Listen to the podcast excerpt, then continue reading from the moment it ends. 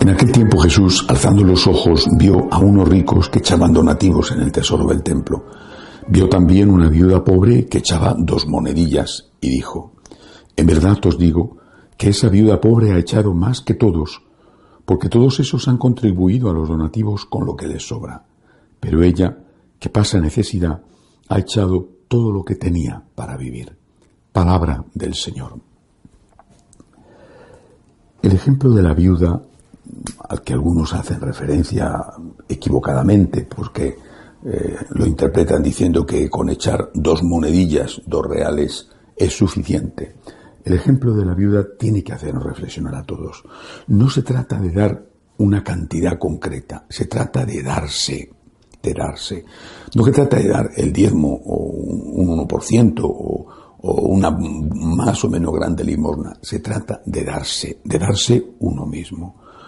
A un Dios que se nos da porque se hace hombre, porque muere en la cruz, porque resucita. A un Dios que se nos da Solo podemos responder dándonos a ese Dios. A quien tanto nos ha amado, tenemos que responderle amándole no tanto como Él nos ha amado, porque no tenemos la medida del amor de Dios, pero sí amándole con todo nuestro corazón, con todo lo que podamos.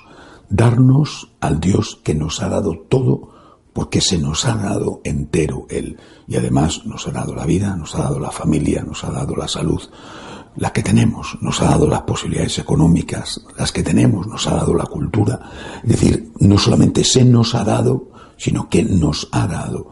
No podemos responder a tanto amor más que con el amor que podamos darle, porque nuestro amor es siempre limitado, es siempre finito, mientras que el amor de Dios es infinito. Y desde ahí, desde esa perspectiva, tenemos que contemplar el tema de la limosna, que además hay que verlo en la doble dimensión la limosna del tiempo y la limosna del dinero. La limosna del tiempo muchas veces es más difícil de dar porque no tenemos ese tiempo.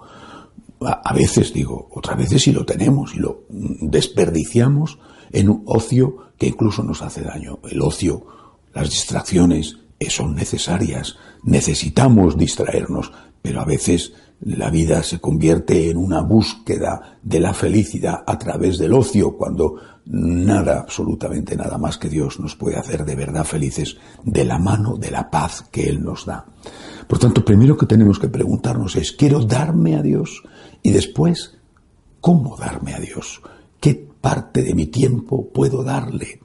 Mm, eh, visitando a un enfermo, llamando a una persona que sabemos que está sola, eh, no digo ya si, si, pudiéramos, el que pueda, hacer algún tipo de obra social, aunque sea, aunque sea mm, con una periodicidad mensual, pero dar tiempo, dar nuestro tiempo, por ejemplo, dar nuestro tiempo con la evangelización, que es una grandísima obra social, la primera. Dar nuestro tiempo con la evangelización de los nuestros. Los padres que no dedican un tiempo a evangelizar a sus hijos cometen un grave error, que lo pagarán. Tienen que dar tiempo, darse a Dios dando tiempo y luego darse a Dios dando dinero, que es imprescindible, que lo necesitamos para la evangelización y lo necesitamos para socorrer a las personas necesitadas. Y solamente así, a través del tiempo, a través del dinero, expresamos esa, ese amor que nunca será suficiente hacia el Dios que nos ha amado de una manera increíble, de una manera infinita. Ese es el ejemplo que nos enseña esta viuda. Dio lo que necesitaba, no lo que le sobraba. Damos el tiempo que necesitamos, damos el dinero que necesitamos, Dios nos ha dado todo, no podemos responder con una medida menor a esa. Que Dios nos ayude.